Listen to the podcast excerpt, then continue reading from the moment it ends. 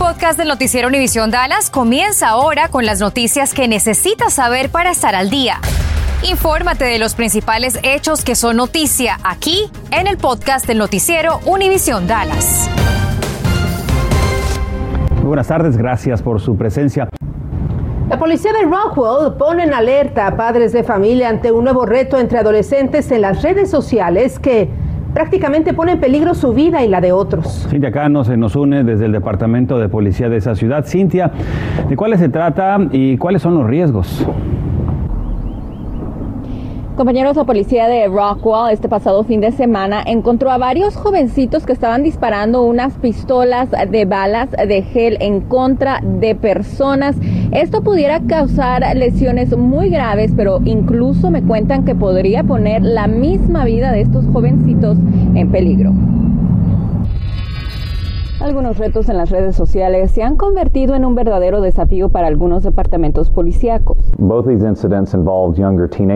La policía de Rockwell dice que el domingo dos grupos de adolescentes imitaron uno de los retos de TikTok. Unos dispararon en contra de personas en este estacionamiento de la tienda Walmart de la carretera I-30 con unas pistolas o rifles de balas de gel, como estas que encontramos en la página de Amazon.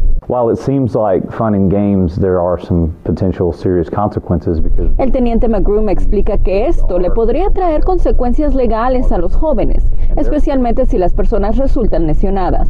Pueden causar un enfrentamiento con un arma real.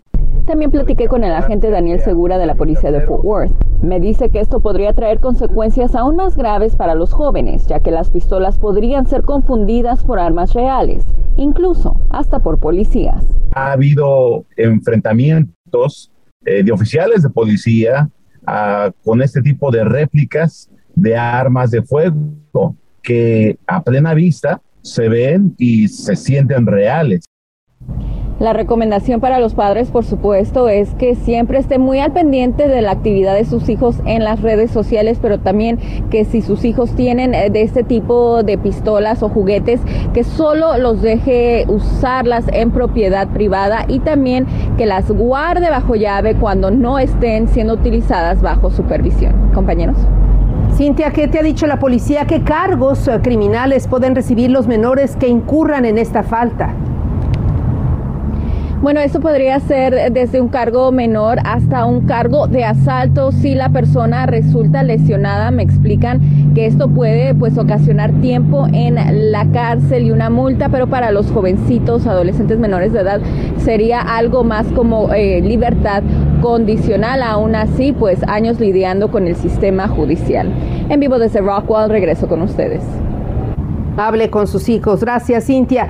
Intensa movilización generó un incendio que se desató al filo de las 2 de la tarde en el 6415 de Melody Lane, al noreste de Dallas. Las llamas rápidamente se esparcieron al segundo piso, hacia el techo también, por lo que fue necesario que otros 40 bomberos se sumaran a las labores de extinción y así lograron contenerlo en aproximadamente media hora. Por lo menos tres apartamentos sufrieron daños, pero debido a que se tuvo que cortar la electricidad en el edificio, fue necesario que otros 200 residentes fueran desalojados. El accidente se debió a un cortocircuito y aunque ninguno de los inquilinos resultó lesionado, un bombero recibió atención médica y se reporta fuera de peligro.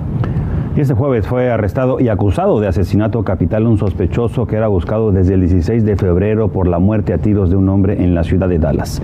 Detectives determinaron que el señor Roderan Gerard Alexander, de 22 años de edad, era el sospechoso de ese homicidio sucedido en la cuadra 7900 de Churchill Way. La víctima se llamaba Anthony Hobbs, quien murió de múltiples heridas tras los disparos recibidos. El día del crimen, la policía buscaba dos sospechosos, pero al momento solo hay un detenido. Y quienes también ya están en la cárcel son Datavian Brown, de 19 años de edad, y Davion Brown, de 17 años, acusado de un homicidio sucedido el 31 de marzo. La muerte de Suri Andregov, de 19 años de edad, sucedido en la cuadra 8150 de Southampton Road, en la ciudad de Dallas. Andregov recibió múltiples disparos cuando estaba en el asiento trasero de un coche. La policía de Dallas solicita su ayuda para la identificación del cuerpo de un hombre que fue encontrado en un riachuelo el pasado 9 de marzo. Fue descubierto sobre la cuadra 6700 de la calle Skillman.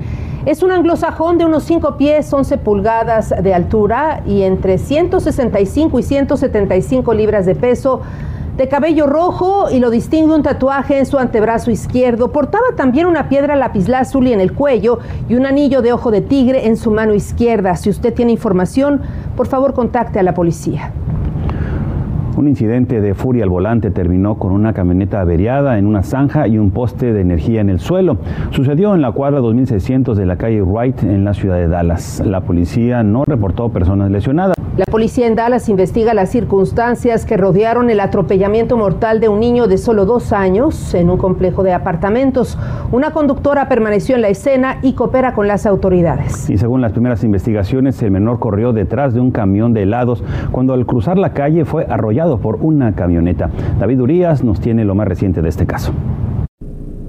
Buenas tardes, me encuentro justo en el lugar donde ocurrió esta tragedia, un hecho que ha conmovido a toda la comunidad en este lugar, un complejo de apartamentos. Las autoridades reportan que este accidente ocurrió ayer en la noche, cerca de las 8 con 16 minutos de la noche. Todo ocurrió en la cuadra 4100 de la calle de Lane. El reporte indica que una mujer de 53 años manejaba un auto Chevy Tajo 2003 color verde. El niño de dos años corrió hacia el camión de helados que estaba estacionado en la acera sur frente al vehículo de la mujer desde el norte entre los edificios. La mujer comenzó a conducir alrededor de este camión de helados para sobrepasar cuando el niño salió corriendo frente al vehículo y fue atropellado. La conductora no vio al niño, pero se detuvo tan pronto como se dio cuenta que algo había ocurrido. El niño fue trasladado a un hospital infantil en estado crítico y murió al llegar a este hospital debido a las heridas. A las 10 de la noche tendremos importantes recomendaciones de las autoridades para evitar este tipo de tragedias y también investigamos un poco qué dice la ley, qué dice la ciudad de Dallas con respecto a los horarios que debe trabajar un camión de helados y esto es muy importante a tomarlo en cuenta porque la visibilidad de, eh, que pueda darse en estos momentos puede ser muy trascendental para evitar este tipo de accidentes. Por el momento este es mi informe. Regreso con ustedes la señal. Este es mi informe desde Dallas. David Urias, Noticias Univisión 23. Continuamos con el podcast del noticiero Univisión Dallas. El Departamento de la Policía de la Universidad TCU pide a miembros del campus y alumnos que si alguien los contacta y no pertenece al recinto escolar, que por favor les informen para denunciarlos. Aparentemente he recibido varios reportes de que algunas personas han sido contactadas recientemente por individuos pertenecientes a ciertos grupos que a través de tácticas persuasivas los presionan para que se unan a una supuesta organización. Si usted enfrenta una situación similar, le invitan a que llame al teléfono 817-257-7777, precisamente para verificar si el supuesto grupo es aprobado para estar en el campus o también afiliado a la universidad. En tanto, la farmacéutica Pfizer dice tener lista la vacuna de refuerzo contra el coronavirus para menores de 5 a 11 años de edad. Informó que las pruebas para lo que sería la tercera vacuna para menores pues hizo a 140 niños y pudieron comprobar, dicen, esos datos que obtuvieron una alta respuesta inmunitaria, por lo que Pfizer planea enviar esta información a la Administración de Drogas y Alimentos en los próximos días para una posible aprobación. Atención residentes del área de Tarrant que enfrentan problemas con el pago de su renta o servicios públicos. El 30 de abril es el último día para que residentes de este condado de Tarrant, de ciudades de Arlington y Fort Worth, envíen solicitudes al programa de asistencia. Si usted desea solicitar los fondos, hágalo en la siguiente dirección, getrenthelp.com. Mañana es Viernes Santo, es un día de descanso para los trabajadores de muchas organizaciones. Una de ellas es Milson Wills, por lo que anunciaron que no van a laborar. Sin embargo, con anticipación al inicio de esta semana enviaron las despensas del día de descanso a quienes las necesitaban. Un equipo de analistas descubrió que la mayoría de los padres de familia gastaron en alimentos la mayor parte del crédito tributario que el gobierno le dio por cada hijo. Se recordará que este año, esta temporada, les dio 3.600 dólares. ¿Cuál fue la distribución? Bueno, pues casi un 80% fue en alimentos, un 40% en vivienda, un 25% en deudas y eso es muy importante, un 13% en ahorro para gastos futuros.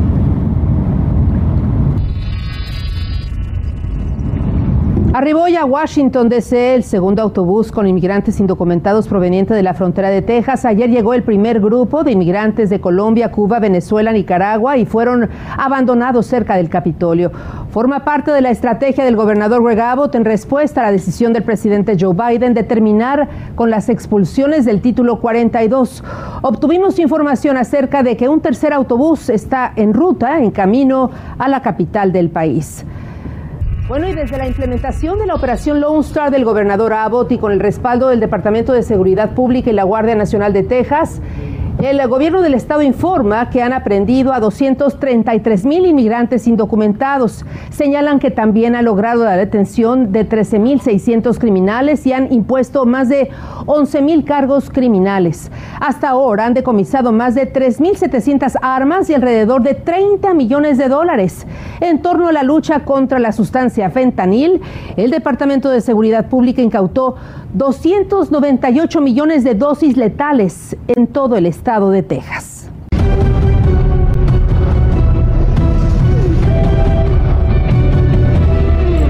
Amigos, muy buenas noches, bienvenidos a este contacto deportivo. Vamos con lo más destacado de la información. Cuartos de final de la Europa League, juegos de vuelta. Barcelona recibió al Eintracht Frankfurt. El conjunto alemán se puso al frente con tanto del serbio Filip Kostic al minuto 4 de penal. El colombiano Rafael Santos Borré Mauri al 36 puso el 2 por 0. Filip Kostic al 67 el 3 por 0. El Barcelona encontró dos goles ya en tiempo de compensación. Sergio Busquets al 91 y Memphis Depay. Ya cuando finalizaba el partido, gana el Frankfurt y avanza con global de 4-3 a semifinales. En tanto, el Olympique de Lyon cayó en casa frente al West Ham. 3 por 0, Craig Dawson al 38 abrió el marcador. Declan Rice al 44 y Jarrod Bowen al 48 sellaron la victoria para el West Ham que avanza a semifinales con global de 4-1.